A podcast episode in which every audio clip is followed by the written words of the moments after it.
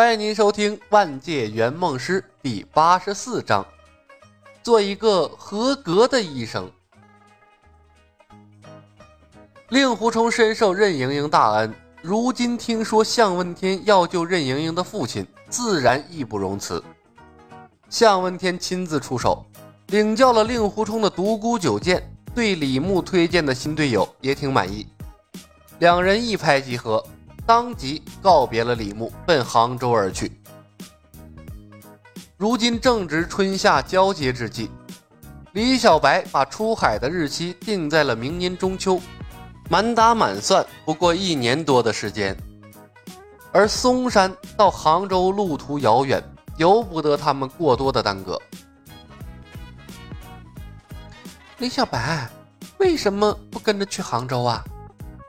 目送向问天离开，木星质问李牧：“以你的武功，加上令狐冲和向问天，杀掉江南四友，救出任我行，绰绰有余啊！”呵呵哼，因为有你这个累赘。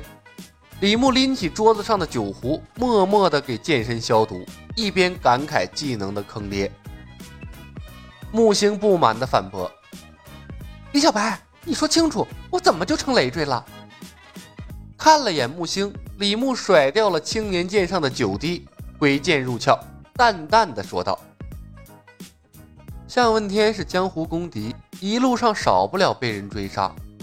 向问天可以自保，令狐冲也可以自保，你呢？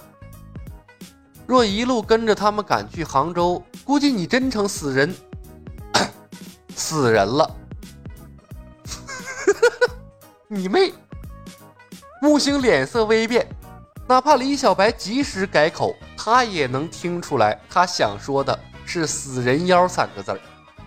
他横眉倒竖，没好气的想骂李小白两句，但想起李小白的凶残，又硬生生的憋了回去，没敢骂出口。忍住心头的怒气，木星决定为自己争取一些权利。圆梦师有义务保护客户的安全。呵呵，李牧笑着看了他一眼，所以我就不带你去危险的地方啊。走吧，天色已经不早了，我们去登峰。你做你的郎中，我做我的海外使者，坐等秘籍上门。我我真的要做郎中啊？木星错愕的问。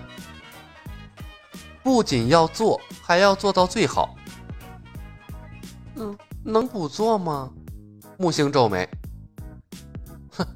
本来没你什么事儿，你非要给自己加戏。李牧斜眼瞪着他，哼了一声。既然给自己加了戏，那就演到底呀。木星语至。李牧继续道：“笑傲江湖里的门派掌门，那都是人精。海外仙山之说，并不足以让他们完全相信。又出了你这么大个破绽，他们一定会找人试探我们的。”我倒无所谓，关键是你，穆医生，是时候亮出你的现代医学技术，震慑这群愚昧的古人了。一会儿猴精，一会儿愚昧，你说的是一群人吗？木星郁闷的看了眼李牧，讷讷的道：“李小白，我是眼科医生，不是那肛肠科医生啊。”李牧扫了他一眼。没事，差不多。这也叫差不多？木星叫了起来：“李小白，你他妈疯了吧？我是眼科，眼科，眼科医生。我做过最大的手术是白内障清除术，而且你这里什么器械都没有，你总不能让我给他们验光配镜吧？”哼！哎呦，完了！西医离开了医疗器械，果然是什么都干不了啊！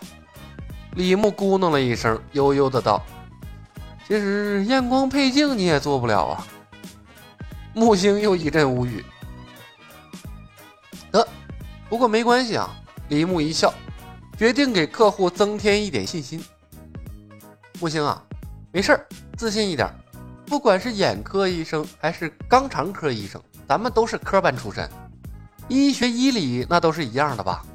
你总在小白鼠身上做过缝合手术吧？嗯，木星冷着脸点头。哎，别那么丧气嘛。李牧上下打量着他，久病成良医。木星啊，你变成这一副鬼，你变成这一副样子，身上动过不少刀吧？切过老鼠，动过刀，又有那么多经验，你怕什么呀？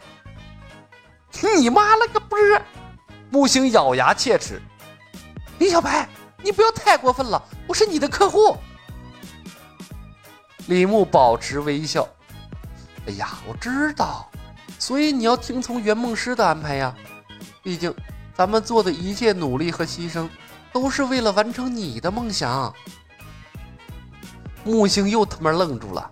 你说的好有道理呀，但是我怎么总感觉有什么地方不对劲儿呢？木星，忘了你的地球身份，从现在开始，你是来自海外仙山的外科圣手木郎中。我们要把这场戏演好，没有 again 的机会。一旦失败，前功尽弃，明白吗？李牧伸手想拍拍他的肩膀，犹豫了一下，又放了下来，暗道一声：“好险呐！”我我担心手术会失败。木星道：“这里完全不具备手术条件。”嗨，你怕什么？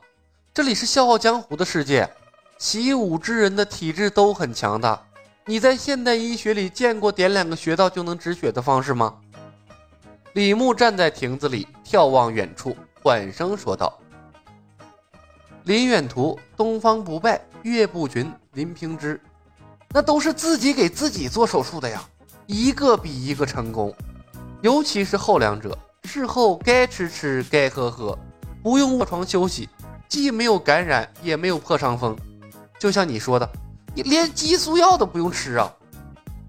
他们有这么强大的体质，你担心那么多干啥呀？